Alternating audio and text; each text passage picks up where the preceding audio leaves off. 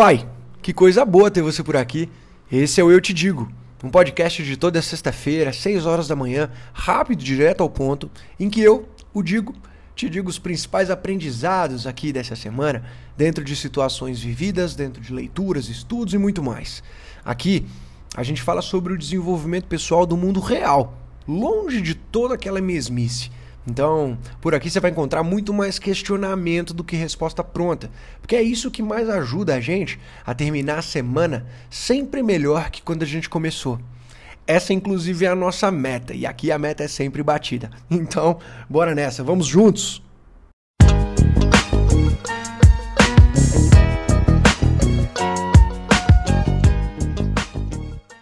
Fala galera, uma ótima sexta-feira para vocês. Se você estiver assistindo isso em um dia que não seja uma sexta-feira, bom dia, boa tarde, boa noite, não sei quando que é por aí, mas vamos nessa. O primeiro aprendizado do Eu Te Digo dessa semana é um aprendizado que fala da relação que o nosso cérebro tem com um homem que anda de elefante. Calma, calma, calma. Eu sei que parece doido, mas não é loucura. Essa analogia ela é bem ilustrativa e pode ajudar a gente bastante.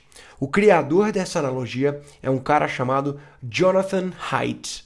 Ele é um psicólogo da Universidade de Nova York e ele fala que o nosso cérebro tem dois sistemas, né? É uma referência direta aí ao trabalho do Daniel Kahneman. Quando ele fala de sistemas 1 e 2, tem um livro famoso que chama Pensando Rápido e Devagar.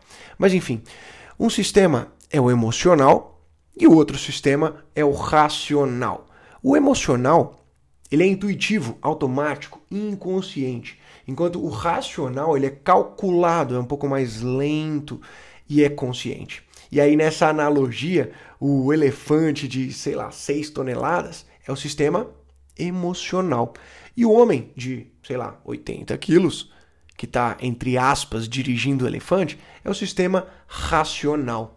Então, o homem, que é o sistema racional, tá sempre assim, desesperadamente tentando assumir o controle do elefante, que é o sistema emocional. Só que o elefante é muito mais poderoso, muito mais forte. O elefante pode ignorar o homem e fazer o que quiser. E aí, para para pensar comigo. Se o elefante quiser ir para a direita e o homem quiser ir para a esquerda, quem que você acha que vai ganhar nessa decisão? É óbvio que vai ser o elefante. O elefante ele tem opiniões estabelecidas já sobre praticamente tudo. E o elefante é responsável pela maior parte das nossas decisões, mesmo sem a gente perceber todas.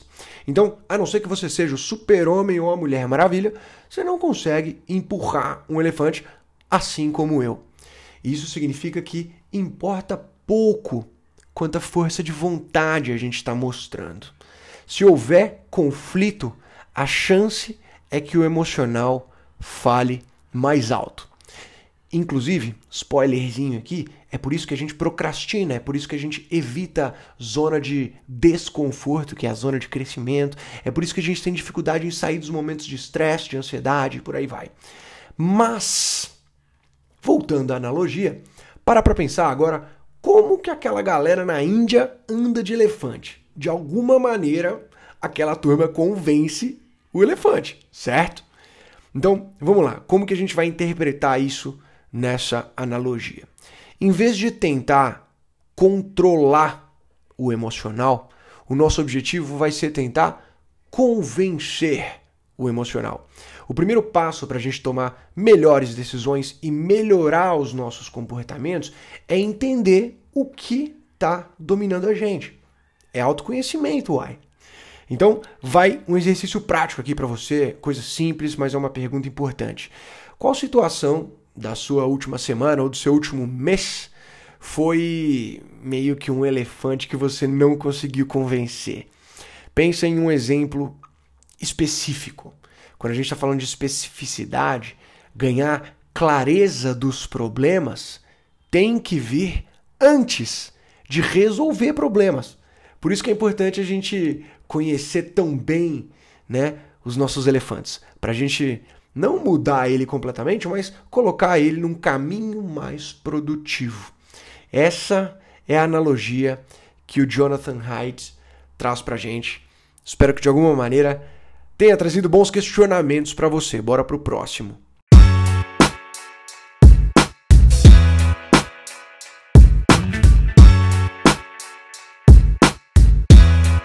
Ó, para esse segundo aprendizado você com certeza vai se identificar.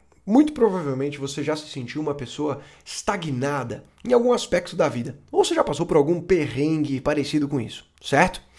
É óbvio, eu também. Todo mundo já, ué, independente de qual seja esse aspecto na vida, tá?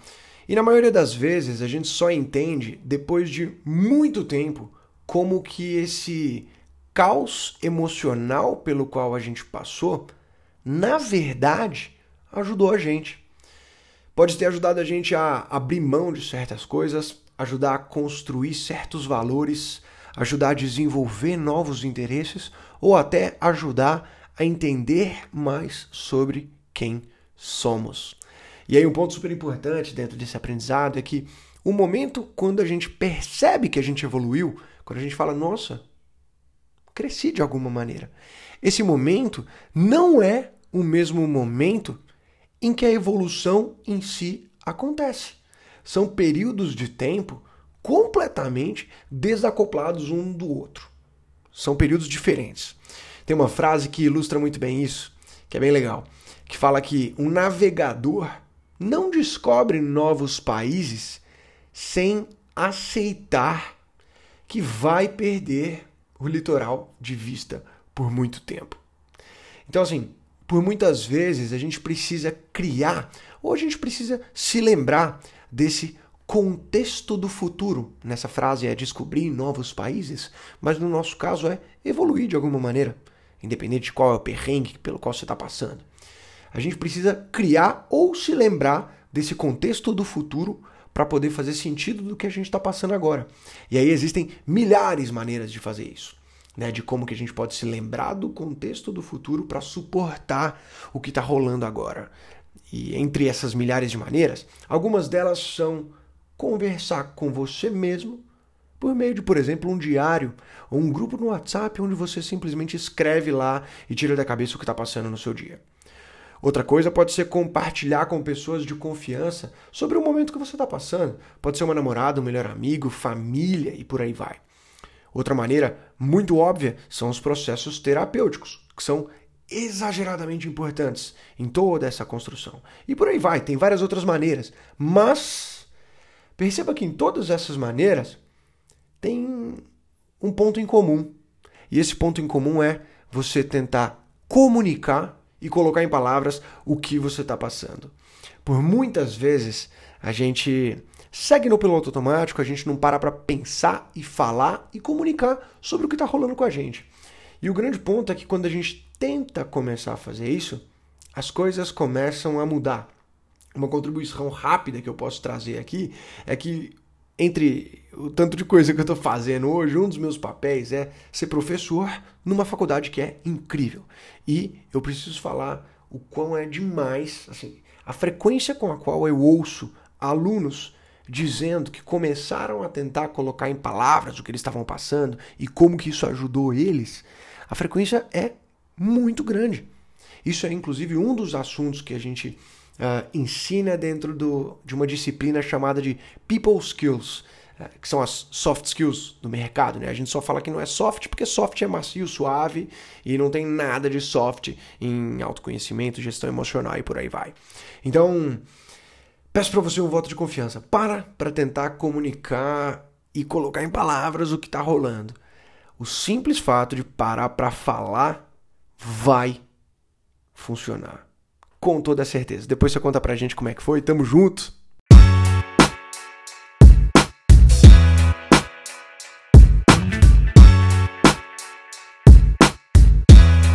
E agora, para finalizar, tem um quadro que se chama Pessoas Incrivelmente Incríveis. Comecei a escrever isso meio que assim, cara, tem tanta história genial de pessoas que são super inspiradoras, por que, que a gente não começa a compartilhar isso? Enfim, tá escrito também numa newsletter, que é a Menos é Mais. Se você tiver alguma dúvida, quiser acessar outros conteúdos, é só digitar por aí eutedigo.com barra links. Você vai ter acesso a uma porrada de coisa. Mas, vamos lá para a parte 2 desse quadro, Pessoas Incrivelmente Incríveis. Semana passada a gente falou de uma pessoa chamada Irena Sandler, com uma história incrível. E hoje a gente vai falar... Bom, a história de hoje é de um cara que ele tinha muitos motivos para desistir de tudo. mas na real esse cara escolheu ignorar o que a, a loteria da vida jogou para ele. O nome desse cara é Nick Vujicic. Nick, N-I-C-K, né? E aí o sobrenome dele se soletra assim: V-U-J-I-C-I-C. Vujicic.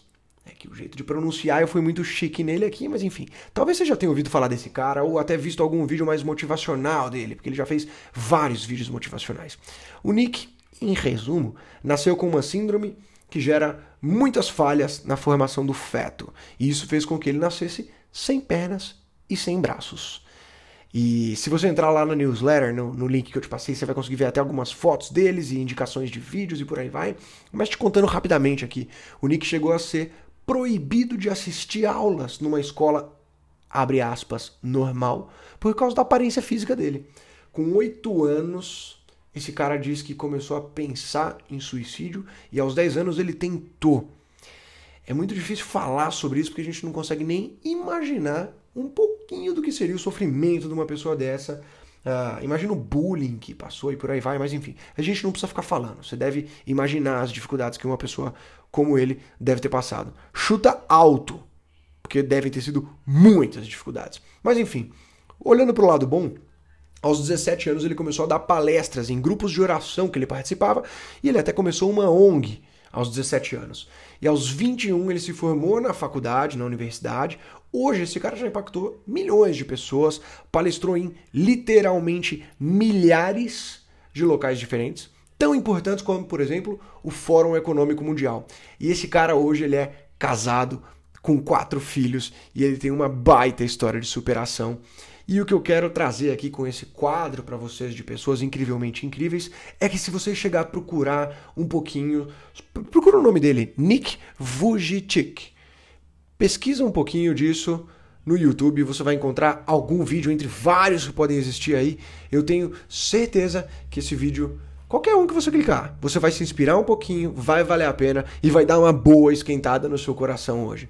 Vale a pena ouvir histórias de pessoas incrivelmente incríveis e a história do Nick foi a parte 2 desse quadro. Tamo junto e até semana que vem. Beijo!